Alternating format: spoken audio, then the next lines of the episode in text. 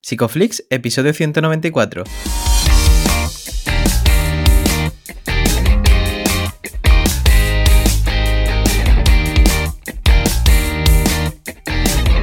Bienvenidos a Psicoflix, un espacio de psicólogos para psicólogos, un podcast donde entre todos buscamos ser cada vez mejores profesionales de la psicología.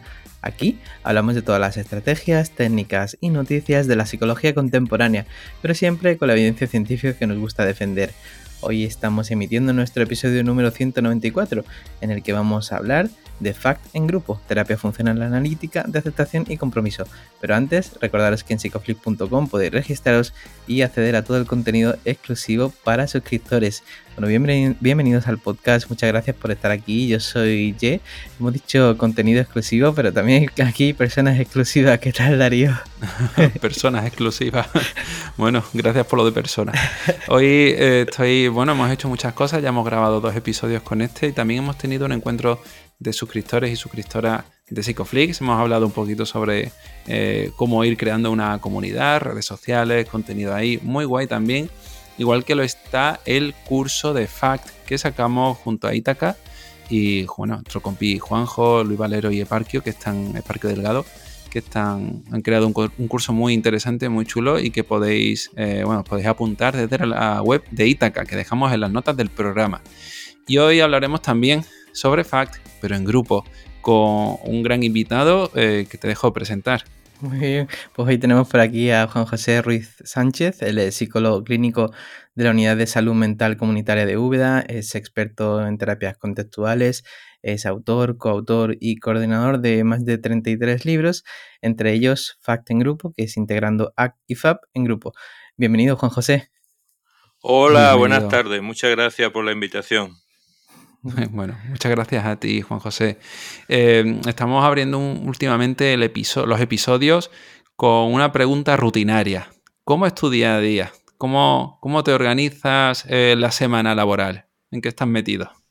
Bueno, es una, es una buena pregunta porque hablando de terapias contextuales, muchas veces la, si cogéis vosotros, yo, o cualquier psicólogo, psiquiatra o persona se dedica al tema de la salud mental, privado o público, me, me, gusta la pregunta porque la voy a relacionar. No, no me veáis por los cerros de Úbeda, aunque viva eh, me gusta la pregunta porque en la mayoría de los textos de psicoterapia, sean contextuales o no, la, la inmensa mayoría de los autores no hablan de su contexto de trabajo. Hablan de principios, de, o de método, o de técnica, o de procedimiento.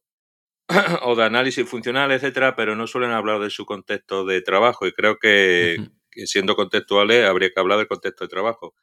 Pues mi día a día básicamente eh, antes, cuando trabajaba individual, consistía en una agenda de, de ocho personas citadas al día, más, más temas de, de gestión, con cita muy, muy demorada, a veces de dos o tres meses entre consultas y y esto, el efecto que producía, no, no solamente en mí, sino en el resto de mis compañeros, una sensación de del palabra este que utilizamos a veces, que se llama burnout, es si querer y no mm. poder. Y, y, esa era, y esa es un poco la, la situación. Y, y, por otro lado, los compañeros psiquiatras, pues prescribiendo medicación a todo lo que se menea, por decirlo así. Entonces, eh, Trabajar con textuales eh, que es algo contraintuitivo en la pública, por decirlo así, porque ya sabéis que todo el sistema está montado para eliminar el sufrimiento. Cuando hay sufrimiento que no se puede eliminar, pues complejo, pero mi día me lo organizaba así, desde hace ya tiempo me lo estoy organizando, pues suelo ver tres personas individuales y después tengo unas ocho o nueve personas en grupo, tengo un grupo diario llevo ya un tiempo con grupos diarios. Antes tenía dos grupos en semana y ahora un grupo. Por las tardes, pues además de compartir con mi familia, lo que hago es leer, reciclarme, que esto no para nunca, y, tratar de mejorar la calidad de, mi trabajo y cuando tengo ocasión con otros compañeros, pues publicar, publicar sobre todo eh, libros, me he dedicado más a los libros, ya, no sé si lleva ya 33, no, ya llevo creo que son 43, 42, 43. Y, la, y ahora estamos con uno sobre cuestiones críticas de las terapias contextuales, uno que, que va a prologar eh, Marino Pérez, que coordino con Luis Valero y que se va a llamar, o se llama ya, porque ya está el libro hecho, estamos dándole forma y tal, se llama Imágenes y Realidades más allá del marketing. Imágenes y Realidades de las terapias contextuales. Y en eso, en eso ando. Bueno, unas semanas bastante movidas por lo que veo. Y mm, has comentado ¿no? que este contexto de demanda creciente y de masificación y de largas listas de espera, em, el tratamiento en grupo supone como una alternativa excelente a la hora de, intervenir. Y me gustaría saber em, el contexto general en la aplicación de terapia de grupo y qué nos puede aportar y cómo surge para ti la necesidad de aplicar FACT en grupo. Bueno, la, el contexto es, de masificación. Eh, mm, tenemos lista de espera, creo recordar ahora, casi tenemos esperando a personas desde hace cuatro meses.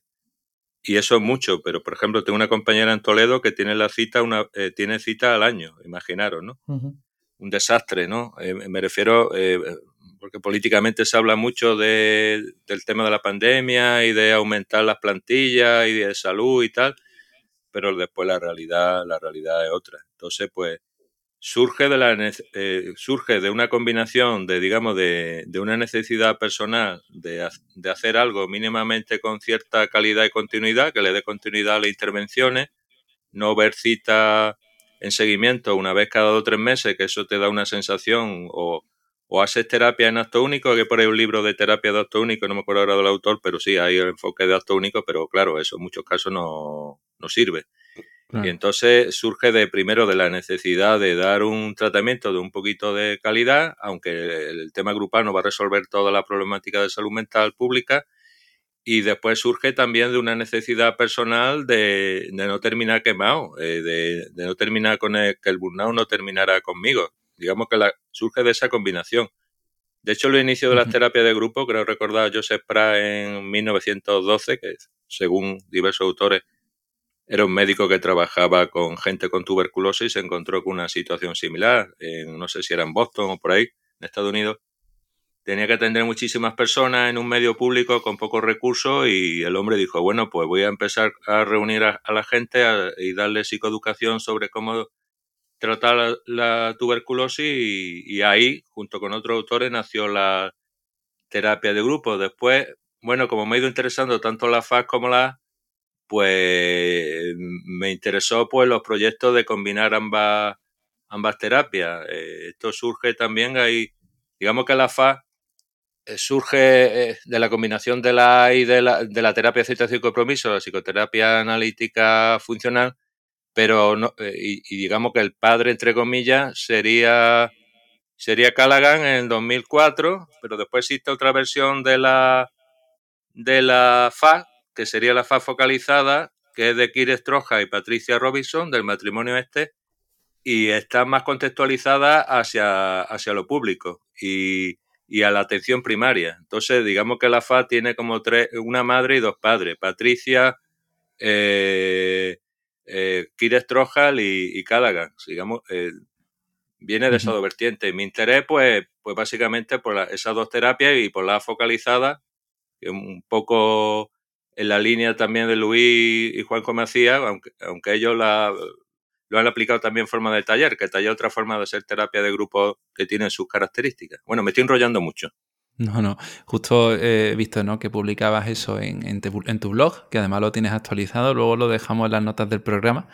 Y quería preguntarte sobre bueno, el momento en el que transicionas, porque llevas un montón de años trabajando eh, y haciendo terapia grupal, imagino que también. Entonces, no sé si hubo un antes y un después al descubrir FACT y aplicarlo en grupo.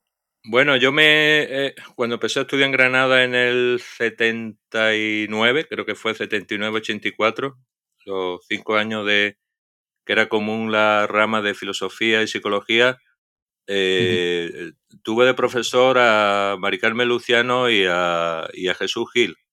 Entonces, ellos pues estaban introduciendo, digamos, el conductismo en, aquí en España, bueno, por lo menos en, Granada. Y además de las clases, pues asistía a sus clases. Después me fui sesgando hacia, hacia más el tema cognitivo. Estuve trabajando con la terapia cognitiva conductual durante una serie de, de años hasta que conocí las terapias contextuales ya con unos años, digamos, de demora a, partir del año 2000 o por ahí. Y entonces ya, eh, debido a la necesidad de que he hablado antes, pues bueno, fui publicando cosas de terapia cognitiva, tal, tal, y ya me fui un poco derivando hacia las terapias contextuales. Digamos que, eh, bueno, aquí en medio también hice tránsito con la, con la psicoterapia alderiana y otro enfoque. A mí siempre me ha gustado eh, leer de mucho enfoque y tratar de aplicarlo al contexto público y ver cómo funciona, ¿no? Eh, porque creo que también hay que hacer una readaptación de lo que leemos, que normalmente suele ser la mayoría o de contexto universitario o de contexto privado. La, psicología que consumimos, entre comillas, es, mm, muy americanizada, por decirlo así, y, la, y, creo que, que, una cuestión importante es preguntarse en qué contexto, por ejemplo, trabaja o trabajaba eh, Stephen Hay o, o, o Mavisai o toda la gente esta que trabaja FAA, porque no me imagino yo haciendo terapia eh, FA de un año ni de dos años en la pública, eh, salvo entre comillas, que sea entre comillas para un repertorio de trastorno de personalidad, no me imagino yo eso en la pública. Entonces, muchas veces hay que pararnos y mirar cuál el contexto de la primera pregunta que hacía y cómo era mi jornada y, la institución donde trabajo, el ENSAL, Servicio Andaluz de Salud, en cuál es el contexto de trabajo de, nuestro, de nuestros popes, de nuestros autores de, referencia. Creo que esto es una cosa, además que lo cuestionamos en el nuevo libro, una cosa que hay que cuestionar también, ¿eh? porque no es igual un contexto que otro, ni, y, después es como meter un transatlántico en un río y va a encallar.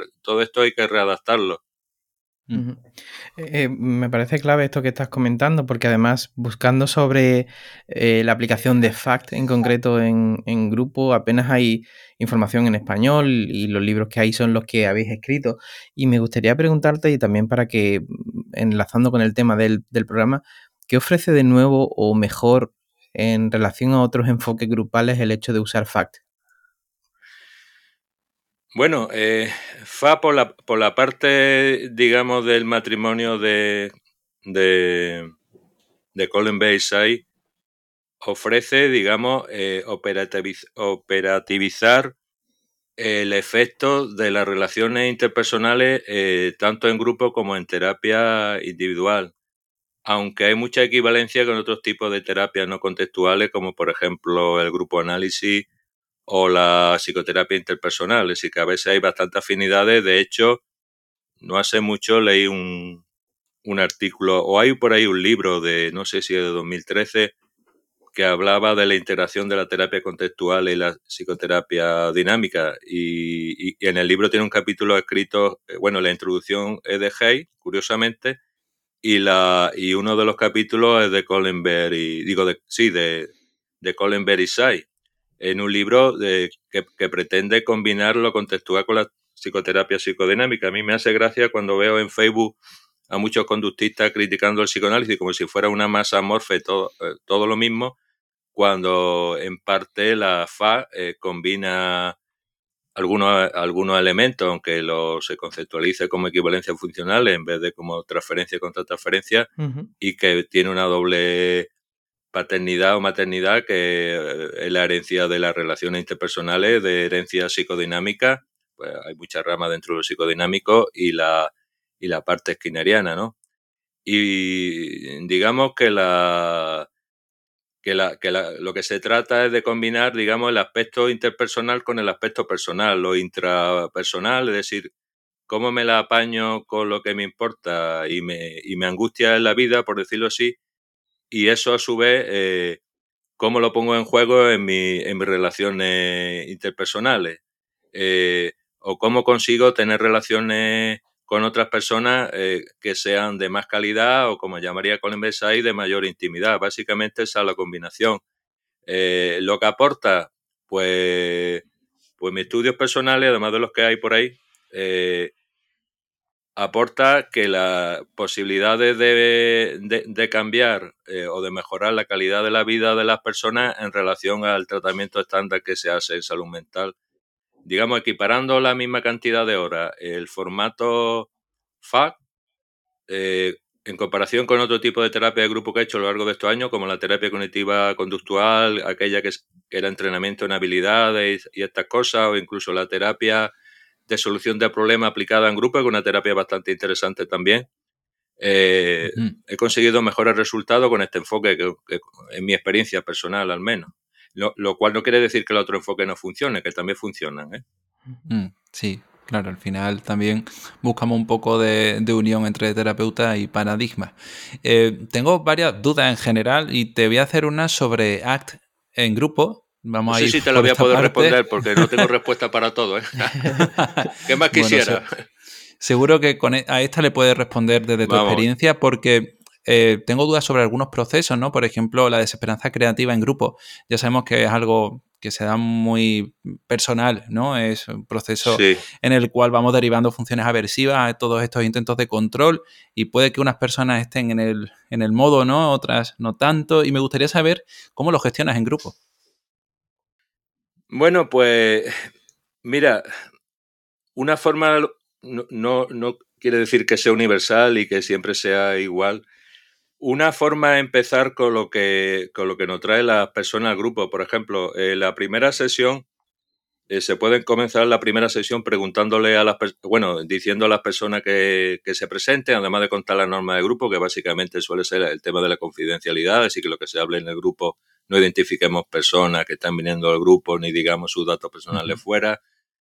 El tema de la asistencia y la puntualidad, si es posible, y, y la cuestión de, que los comentarios sean, intentamos que sean constructivos no destructivos hacia los compañeros. Bueno, la, eh, junto a esto, pues eh, se suele, digamos, abrir el melón, o por lo menos yo lo abro así, y autores y otros terapeutas también preguntándole a la, a la gente que viene al grupo que, eh, que se presente, que digan, que digan su nombre, qué esperan del grupo, qué esperan conseguir viniendo al grupo y cómo se sienten aquí ahora como una situación nueva, pues muchas personas que vienen al grupo suelen sentir ansiedad, inquietud eh, relacionada con, el aspecto interpersonal también, de si, si sus problemas van a ser criticados, rechazados, si van a tener un ambiente, eh, digamos, aversivo o no.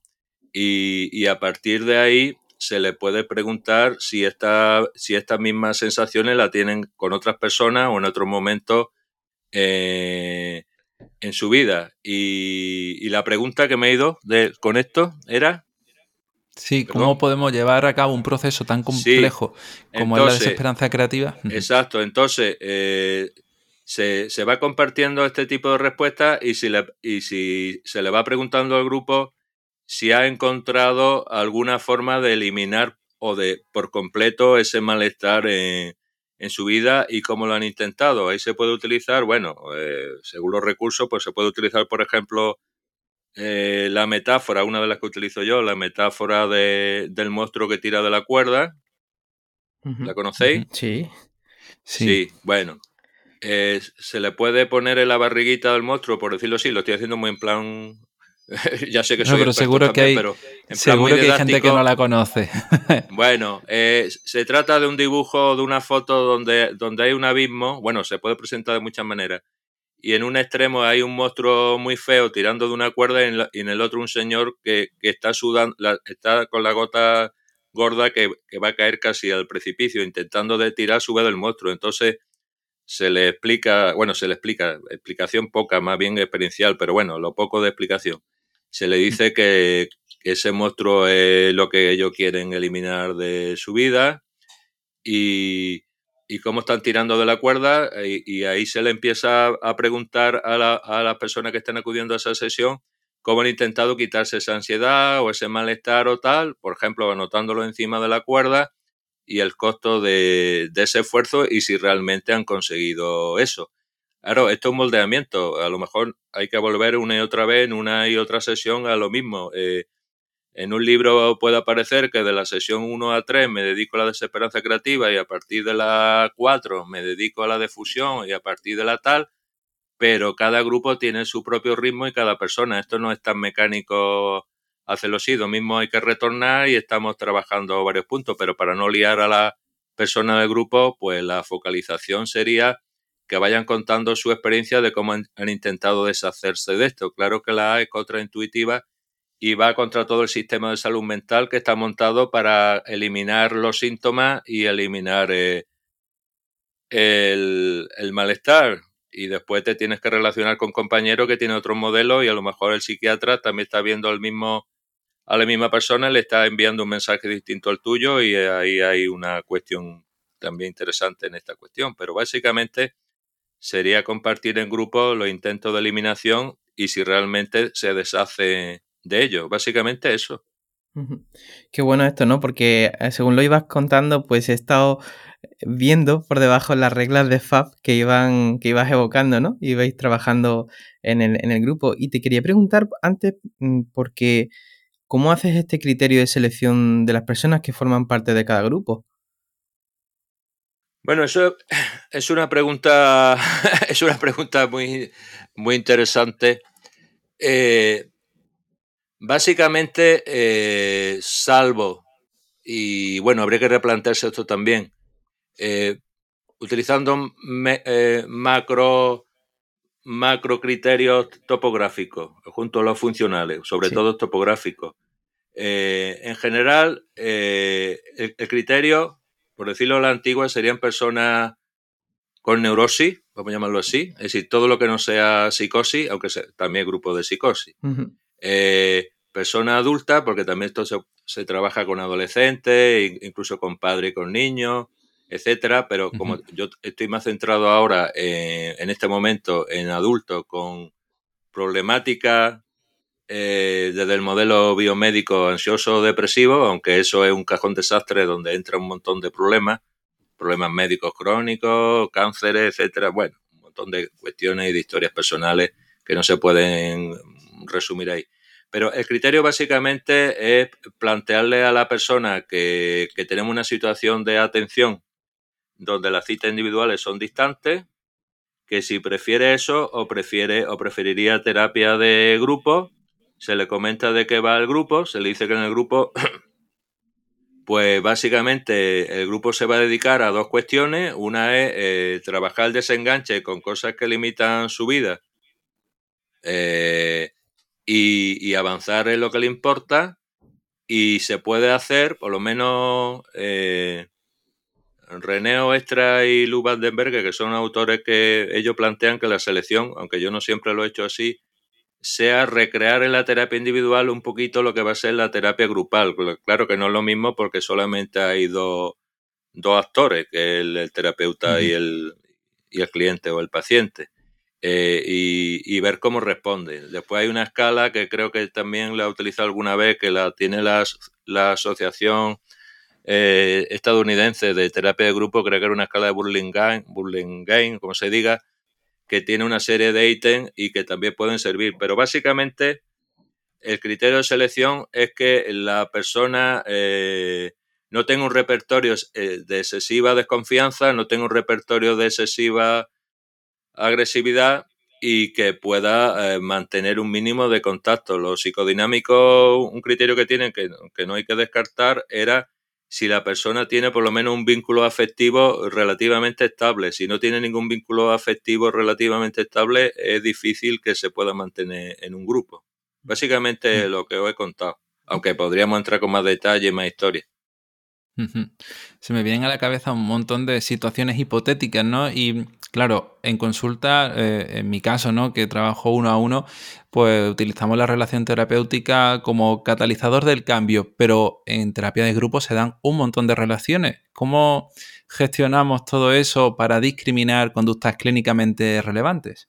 Bueno, primero, eh, primero no seguir una regla, eh, piñón fijo. Y y a veces eh, no tener un papel excesivamente experto, porque si nos ponemos en el papel excesivamente experto vamos a entender que, el resto de las personas están rotas o averiadas y la tenemos que arreglar. Y entramos en el modelo biomédico predominante, el darnos cuenta de que muchas veces estamos en el mismo barco que el grupo. No digo que no tengamos un papel diferencial porque entonces no seríamos terapeutas, pero sentirnos más cercanos a ellos y el, eh, en el grupo lo que dé tiempo, me refiero.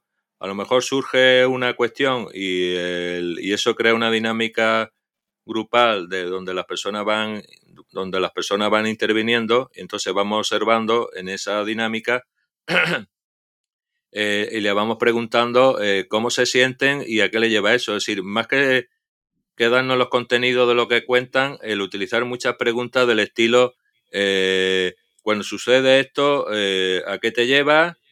¿A qué te está llevando aquí ahora? ¿Cómo están respondiendo tus compañeros esto? ¿Cómo te afecta? Así un poco la regla de la, de la FA con P, por decirlo así.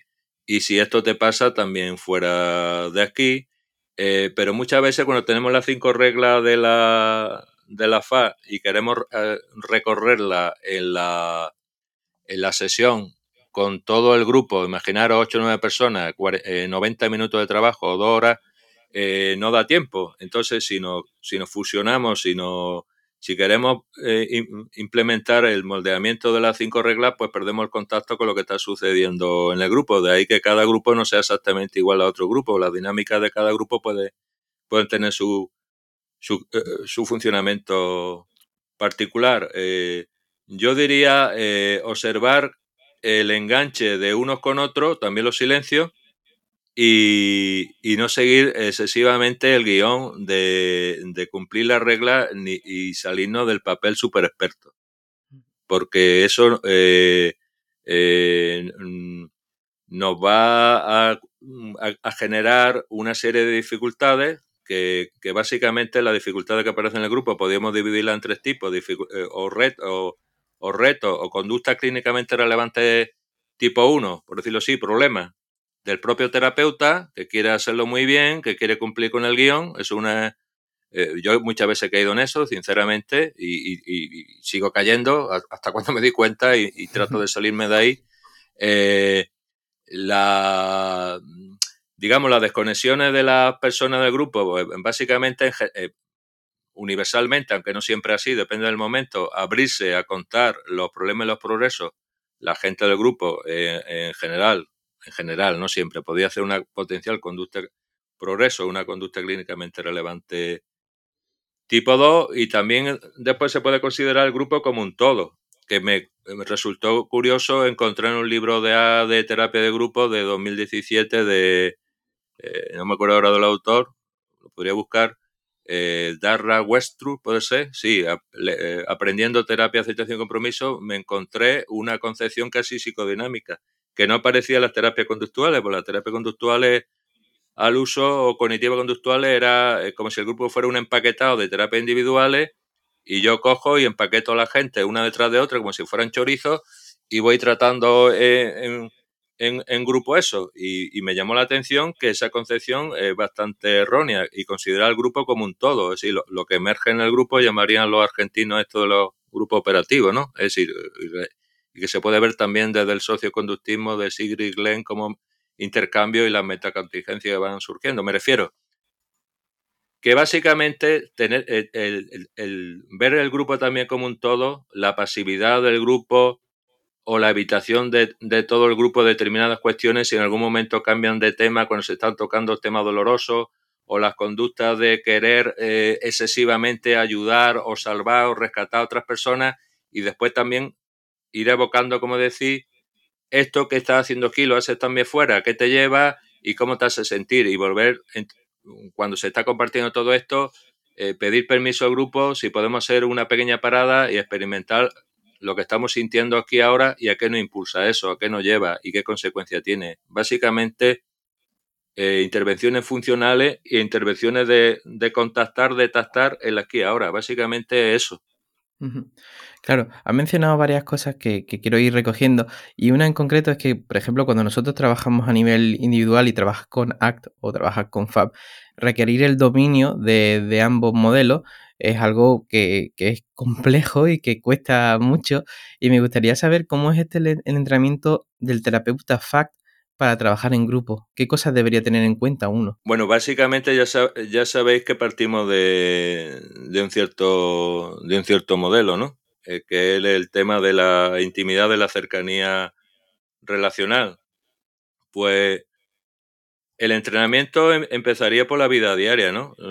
Fuera de la consulta, digamos en, las relaciones eh, cotidianas. Si yo, por ejemplo, me cuesta acercarme a mi esposa o a mi hijo cuando tienen dificultades, eh, aunque me ponga el traje en consulta de ser un terapeuta cercano, eh, de alguna manera eso el grupo lo puede percibir como algo artificioso. No estoy diciendo natural, no probablemente no eh, tenga que trabajar eso ya en mi vida diaria. Si el entrenamiento empezaría casi fuera de la, del grupo, antes digo como terapeuta, antes de entrar al grupo. Si tengo dificultad en estas cuestiones, tendría no digo como los psicoanalistas, a su vez hacer terapia, pero tratar de, corregir o de mejorar eh, ese, ese aspecto. Eh, después, eh, si hemos tenido ocasión de evaluar a, a los integrantes del grupo, aunque sea en contexto más binario de individual, pues saber algo de sus problemáticas, de, de, su vida diaria y de lo, y de lo que aspiran. Yo diría que el la, la, preparación de combinar, me ha dicho porfa, pero de combinar sería considerar que todo lo que llaman en A evitación experiencial, fusión, eh, eh, apego al yo concepto, todo este tipo de cuestiones de la RFT, de A y tal, eh, considerarlo como conducta, potencialmente, digo teóricamente, como conducta clínicamente relevante tipo 1 y todo lo que habla de FA, de flexibilidad psicológica, y a su vez, eh, digo A, y a su vez FA, de cercanía y tal, considerarlo potencialmente conducta clínicamente relevante tipo 2. Claro, resumir todo esto es lo que diría. Claro. Eh, Juan José, y tengo otra duda en cuanto a, al funcionamiento del grupo en el manejo de contingencias, porque me pregunto si son los usuarios también los que de alguna manera puedan estar reforzando y extinguiendo conductas clínicamente relevantes, ¿no? Por ejemplo, las tipo 2 y que de alguna manera ese tipo de reforzadores tan naturales que se pueda dar en grupo eh, estén ayudando al avance terapéutico. O no sé si es solo el terapeuta el que está eh, responsabilizado de ese manejo de contingencia. Es otra cuestión muy interesante porque la, la FAD, tal como yo empecé a leerla, por ejemplo, la FAD de grupo, cuando leía la, digamos, a los referentes anglosajones, aunque en este caso más bien belga-brasileño, que es Lou van der Berge y René Oestra, porque hay, hay, que considerar que en todos los manuales oficiales, que creo que son cinco de FA norteamericano, Solamente creo recordar en el manual de 2009 aparece un solo capítulo de terapia de grupo. En el resto de los cinco manuales no mm. hay nada de grupo. Primero, preguntarme por, por qué sucede eso.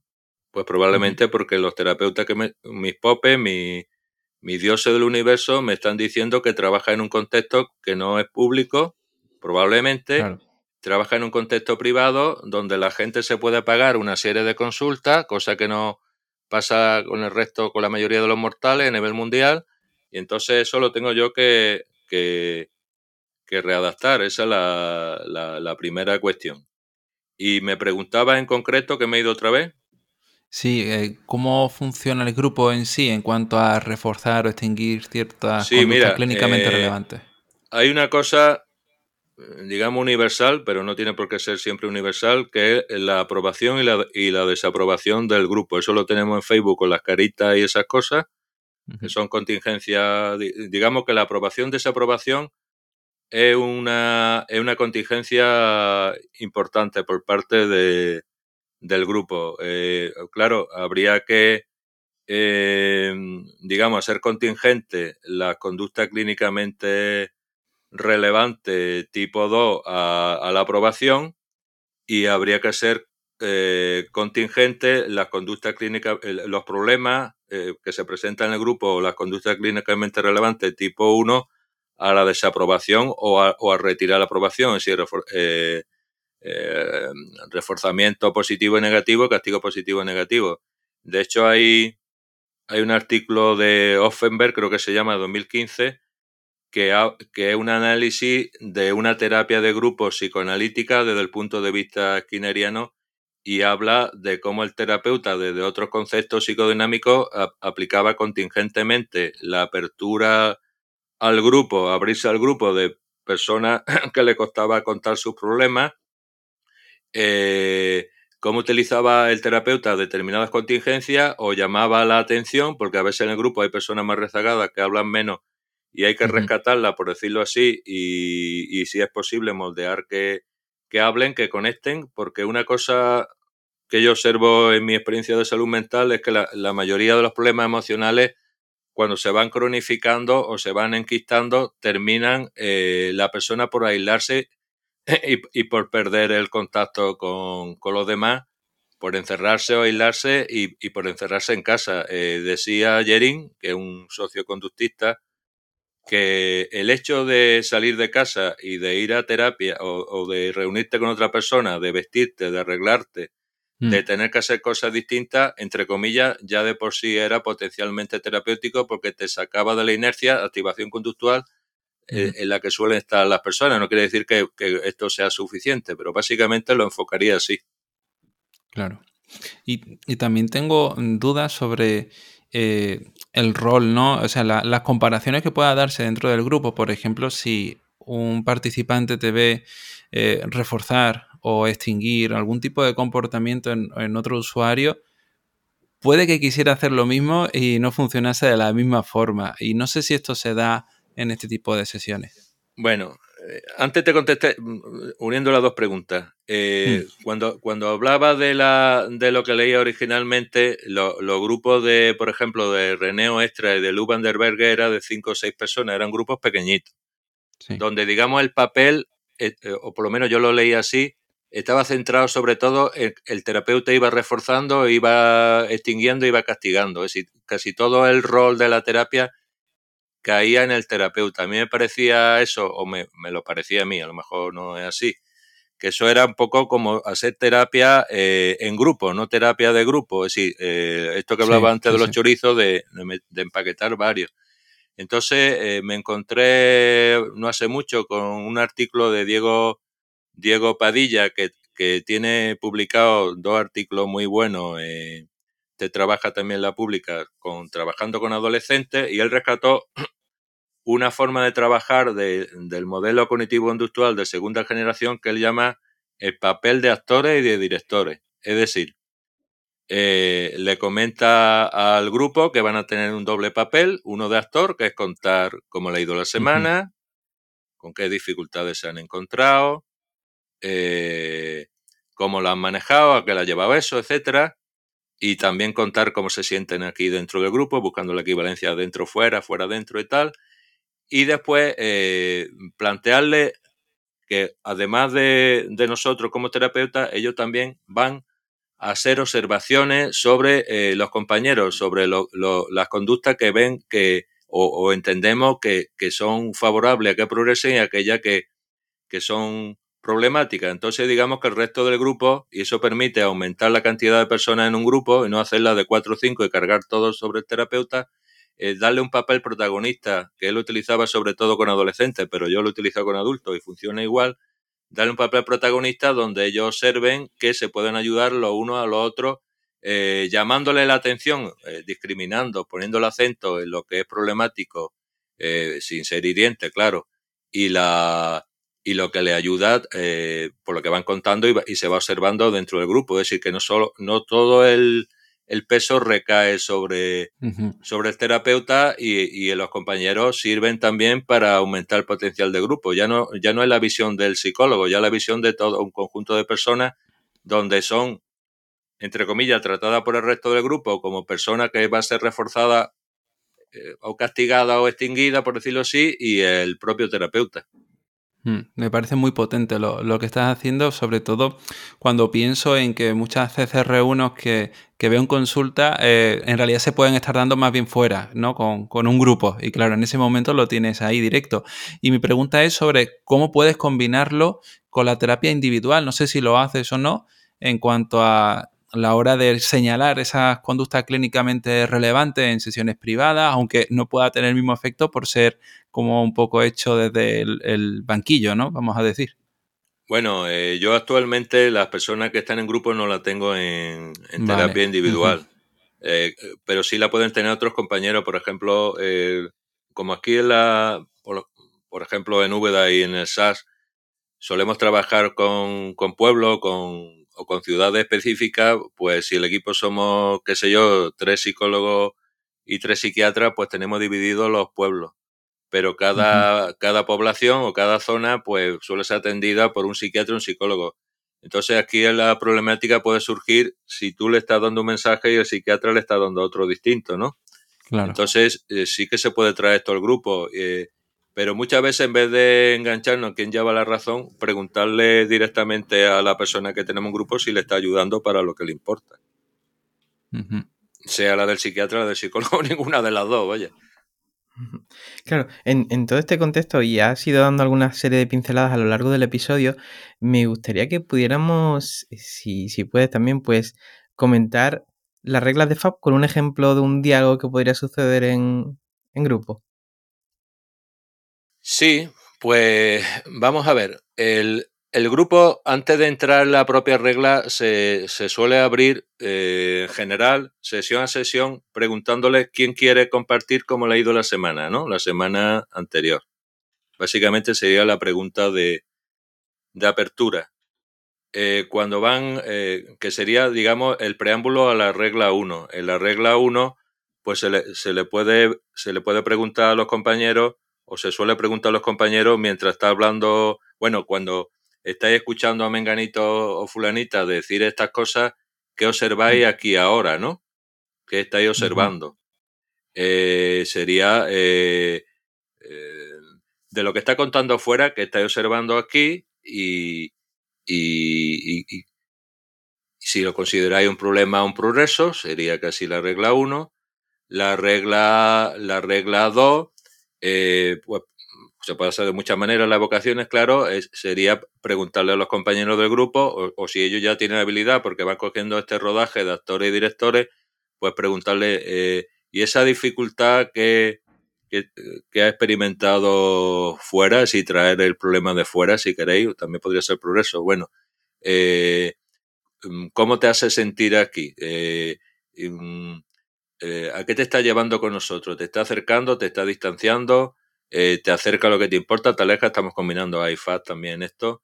Mm. La regla 3 pues, puede ser tanto evolutiva desde que empezó la persona a venir al grupo y, hacer observaciones sobre, mira, desde que está viniendo al grupo llegaste de esta manera y veo que ahora eh, estás contando que en tu vida diaria aquí has hecho este tipo de progreso, que lo está, por ejemplo, venís al grupo, estabas contando que estábamos aislados y yo te vi en el grupo agachado con la cabeza cabizbaja la mirada mirando al suelo, no contactaba, no hablaba nada, ahora, ahora estás interesado en lo que nos pasa, nos estás contando tú las cosas que, que estás manejando mejor, que tienes más cercanía con las personas y, y también eso que estás contando fuera lo veo aquí también que está sucediendo con, con nosotros, ¿no? Sería, digamos, reforzar ese progreso.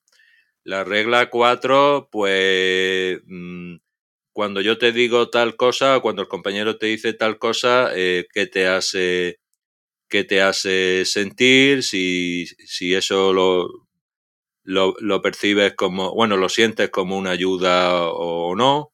Eh, y, y, cómo crees que cuando tú le, a su vez le contestas al compañero, hace sentir al compañero. Sería, esto sería en lo psicodinámico casi la transferencia y la contratransferencia, ¿no? Es decir, qué efecto tengo con lo que digo la persona, preguntándole directamente y observando sus reacciones y qué efecto tiene la persona sobre mí, es decir, en las dos direcciones.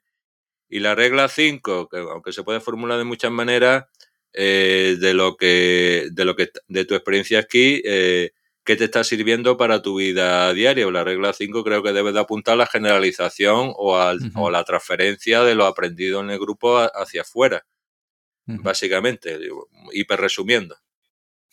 Qué bien. Y Juan José, si alguien nos está escuchando ahora y tiene ganas de iniciarse un poco en Fact en, fact en grupo, ¿qué libro podríamos recomendarle? Bueno, aunque el de, el de, el de Luis Valero y, Juan José Macías es un libro de FADE que está centrado sobre todo en terapias individuales, creo que le recomendaría también ese libro y buscar los trabajos de Juanjo y de Luis que tienen de taller grupal, que el taller grupal tiene su propia característica, suelen ser intervenciones eh, más bien de tipo preventiva para poblaciones, entre comillas, no con una clínica tan acentuada y tienen ahí varias, varios tipos de intervenciones, no tanto en el libro, sino con la, en la misma tesis de Juanjo, sobre cómo intervenir con poblaciones de estudiantes o, o, creo que era un grupo empresarial o agrícola, así como diversas poblaciones eh, haciéndolo en plan taller grupal, eh, aunque tienen también un trabajo de intervención con mujeres maltratadas muy interesante. Yo le recomendaría ese libro eh, y después le recomendaría el libro que, los libros que tenemos, el, tanto el de A de grupo, que está publicado en Lulu, como el de, el de FA con P de grupo, que está publicado por la Universidad de Almería, como el de como el de FAD de grupo. Después, todos los artículos que encuentren en la red sobre, sobre estos modelos de trabajo. Eh, en castellano, que yo sepa, eh, eh, de FAC con P, no hay, lo único que hay es esto. Y, y en inglés, lo único que yo conozco, de FAC, de FAC con P, no hay nada, salvo el capítulo este de, de la, del libro de 2009, pero esto es por el sesgo norteamericano de, enfocarlo todo hacia lo individual, que esto daría para otra charla completa, eh, la, y más que para lo grupal. Eh, eh, y después los libros de A, de grupo. De A de grupo sí hay muchísimo, hay en psicosis, hay en, en adultos, hay en niños, hay en padres, hay en cáncer. De, de A sí hay bastante más, de FA hay bastante menos. Y de FAC lo que hay de, eh, de grupo es poquísimo. Eh, en español esto y en inglés no crees que hay mucho más, ¿eh? que hay poquito. entonces en esto yo recomendaría, por, por hiperresumir, el libro de, de FAD de grupo, integrando a FAD de grupo, que tiene Sara Ediciones, y el libro de pirámide de, de FAC, de, de Juanjo y de Luis. Básicamente esos dos libros. Estupendísimo. Pondremos los enlaces en las notas del programa para que la gente los pueda consultar. Y, mm, Juan José, ya estamos llegando casi al minutito final del programa. Si alguien se ha quedado con alguna duda, tiene cuestiones que plantearte, ¿dónde te podrían localizar? Pues mira, me pueden localizar en, en el blog que tengo, dejando una nota que se llama Conductismo Contextual, y me pueden localizar en Facebook poniendo J, eh, JJ eh, Ruiz Sánchez o Juan José Ruiz Sánchez. Eh, y bueno, y, en mi correo, en mi correo personal que es perotemix77 arroba gmail.com. Estupendo, pues pondremos todos los enlaces también para que te puedan contactar si, si quieren consultarte algo. Y Juan José, muchas gracias por tu tiempo. Muchas gracias, por la estupenda plataforma que tenéis de, la buena calidad que le dais a todo esto. Muchísimas gracias. Muchas gracias. Y bueno, muchas gracias a ti que estás oyendo esto. Si te ha gustado, recuerda suscribirte porque la semana que viene tendremos por aquí a Ángela Aznárez, que hablaremos también de un tema chulísimo. Y nada, rápidamente recordaros que si os interesa FAC, tenéis el curso con Itaca Formación, donde nuestro compañero Juanjo Macías, Luis Valero y Eparquio Delgado estarán impartiendo pues de manera teórico-práctica este modelo. Y nosotros, nosotros nos vemos el próximo jueves a las 8 de la tarde con un nuevo episodio aquí en psicoflix.com, en Spotify, en iTunes, en iBox y en YouTube. Hasta luego. Hasta luego.